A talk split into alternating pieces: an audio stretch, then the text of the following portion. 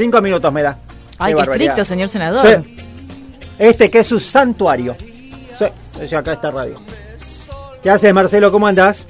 Y me siguen tratando como cuando estaba ahí, haciéndome, eh, me- diciendo que me llaman en una hora y me ma- llaman 15 minutos más tarde. No, acá usted tiene una estampita acá en el vidrio puesto. No, acá lo tenemos mucho respeto. Mucho respeto. ¿Cómo anda, Marcelo? ¿Bien?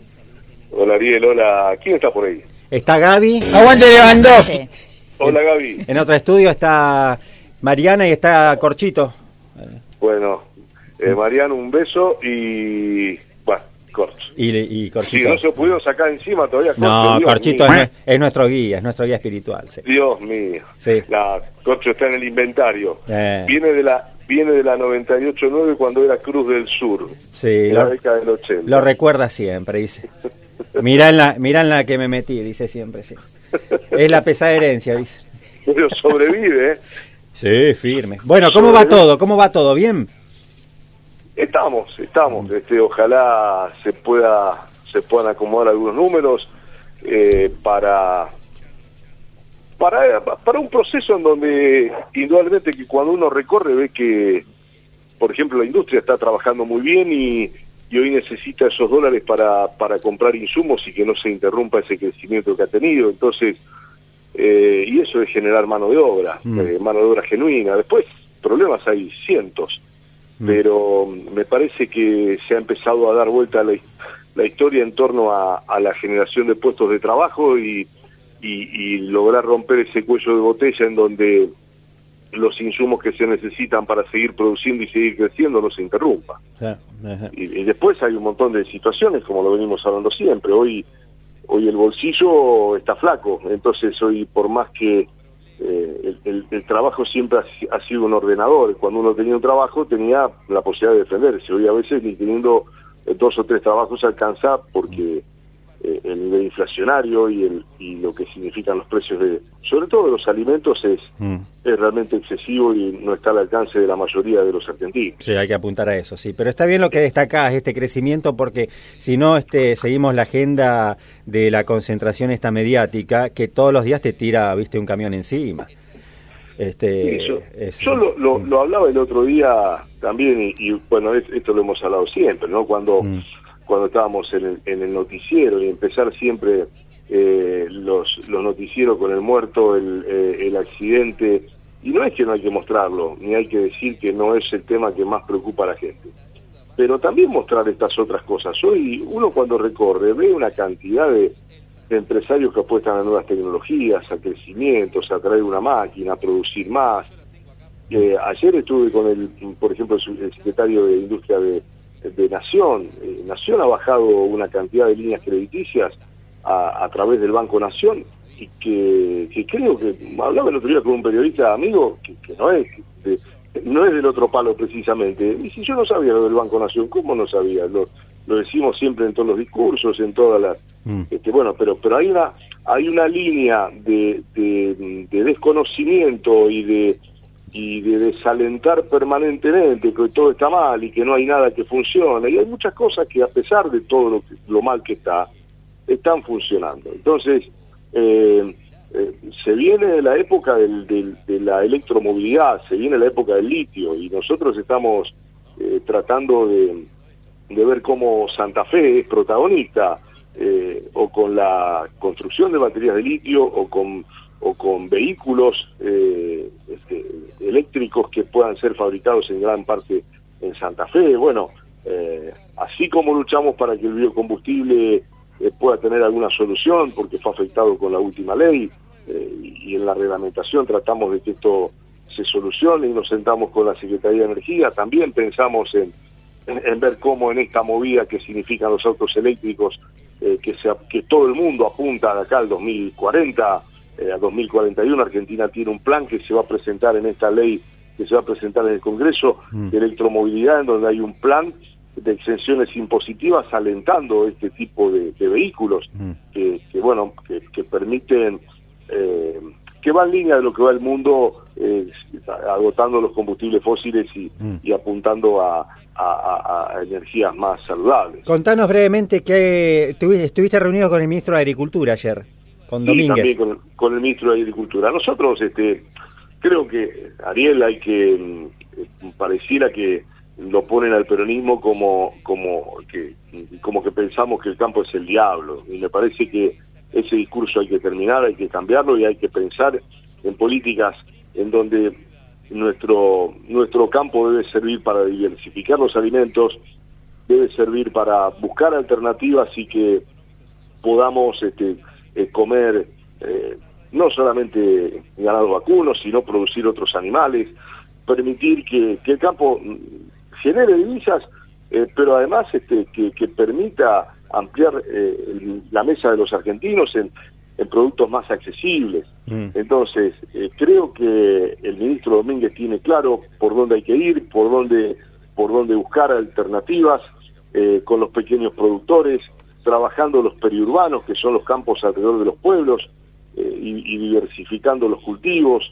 Eh, y me parece que también lo, lo, lo sabe y lo ha hecho este gobierno provincial, que a partir de los caminos de la ruralidad, que quienes vivimos en la ciudad decimos, ¿qué, qué es esto, camino de la ruralidad? Bueno, es ni más ni menos que si caen 50 milímetros en un rato no se te inunde y te deje varado en un lado, ¿no? Mm. Entonces, se han hecho muchos kilómetros para ese mejorado, y para que los productores y para aquel que tiene una escuela rural y para aquel que vive en una vivienda de campo no se quede del otro lado del camino a, esperar que se que, que, el sol seque el camino, sino que sean transitables. Bueno, esto también es apostar.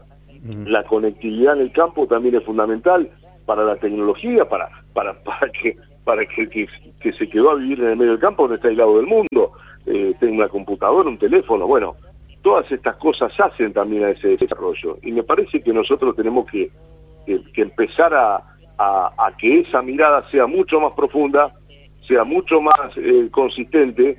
Y, y, lo de la carne, lo que pasó con la carne no puede pasar. Hay que sentarse. Eh, mira, hay un ejemplo muy cerquita de Rosario. Mm. Estaría bueno que este hombre un día lo puedan sacar al aire. Este, el, empresario mm. eh, de apellido Tomaselo. Eh, es uno de los frigoríficos de alta tecnología que hay en Argentina, uno de los tres últimos.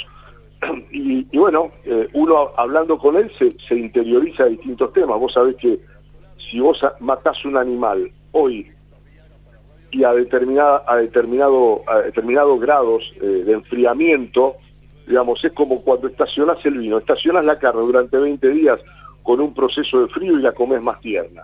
¿Esto qué te permitiría? Que en vez de matar un animal de 300, 320 kilos, matás un animal de 420 kilos. Entonces podés aportar mucha más carne. Entonces nosotros acostumbramos a decir, no, si no es ternera, este, bueno, hay un proceso por el cual esa carne se puede tiernizar envasada al vacío.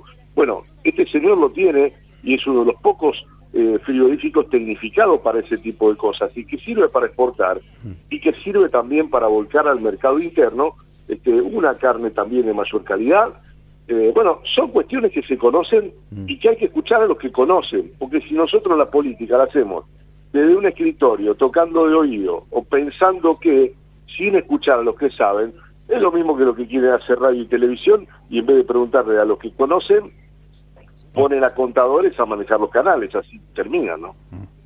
Marce, eh, ahí causó... Bueno, esa, no decís nada, te haces el, el No, lo que pasa es que me están apurando con el tiempo, si no me quedo y, y, lo hablamos, pero estoy apurado porque tu agenda habla que acá nos da cinco minutos y bueno, entonces te no, tengo no, me iban a llamar 9 menos 20, cuando quiera voy ahí y hablamos... Este, está bien, está bien, un par de temitas nomás te quiero preguntar. Acá, bueno, vos lo sabés que ha causado gran molestia que la ley de humedales nos incorpore en extraordinarias.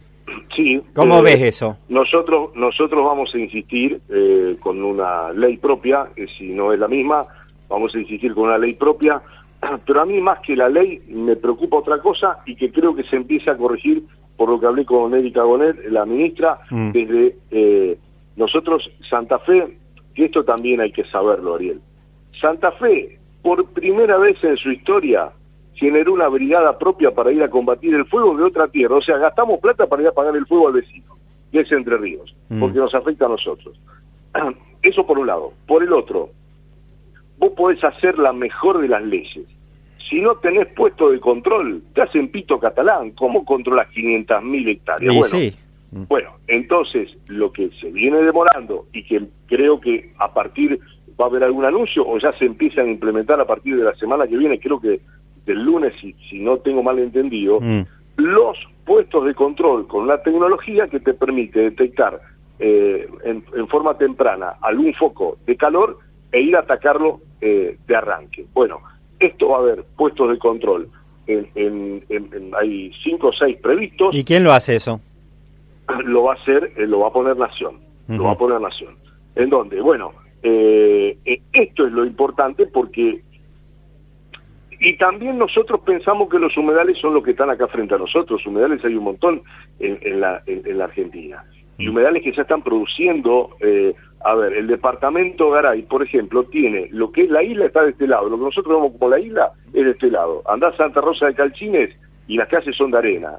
Y hay producciones de quintas, de huertas, con riego artificial. Vos vas por la ruta y ves como la quinta la están regando como si fuera césped mm. y tenés zanahorias, tenés remolacha, tenés un montón de, mm. producciones. Entonces, cuando dice, no, los humedales todos, este, em, eh, una reserva de otro no se puede hacer nada. Bueno, también tenemos que considerar, hay gente viviendo en la isla, hay gente que, vive de, lo producido, lo que tenemos que controlar es en qué lugares se permite, en qué lugares no, en qué lugares lo podés hacer, eh, evitar estos emprendimientos inmobiliarios monstruosos como hicieron en el Tigre, que destruyeron toda la, cuestión ecológica. Bueno, a ver, nosotros vamos a apuntar a eso con una nueva ley, pero a mí de antemano lo que más, más allá de la ley, lo que me preocupa y lo que me preocupa y creo que empezamos a solucionarlo con los puestos de detección del calor para ir a atacarlo en bien se inician y evitar estas Pero que, lo, que los pongan ya, porque estamos siguiendo el relato y nos siguen quemando todo, ¿viste? Bueno, por eso te estoy diciendo que viene demorado, y a mí eso es lo que más me preocupaba, más que la ley de humedales, mm.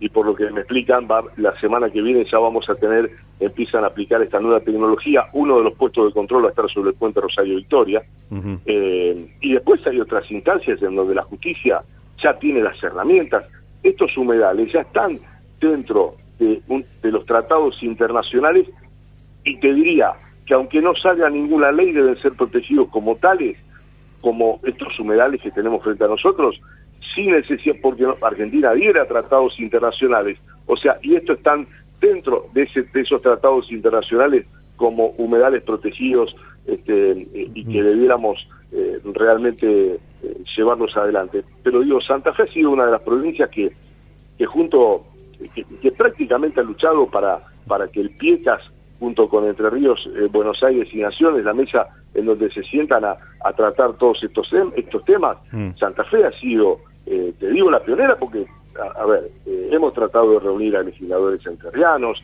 en la mesa del Senado, de la mesa de la región centro, hemos hecho un montón de cosas. Mm. Bueno, lamentablemente creo que muchas veces Santa Fe quedó en soledad y se demoraron cuestiones que tenían que haber llegado antes. Bueno, Marce, tengo muchos temas, este, venite unos días de estos y hablamos mejor, ¿eh? Bueno, que tengo varios temas. y voy una mañana por ahí. Te quiero preguntar de la pileta también, ahí que sabes de la pileta del hipódromo. Eh, eh, bueno, hay tantos temas, ¿no? De inseguridad, las amenazas y todo eso. Bueno, un abrazo, ¿eh? Gracias, Marce. Un, abrazo. Chao, chao.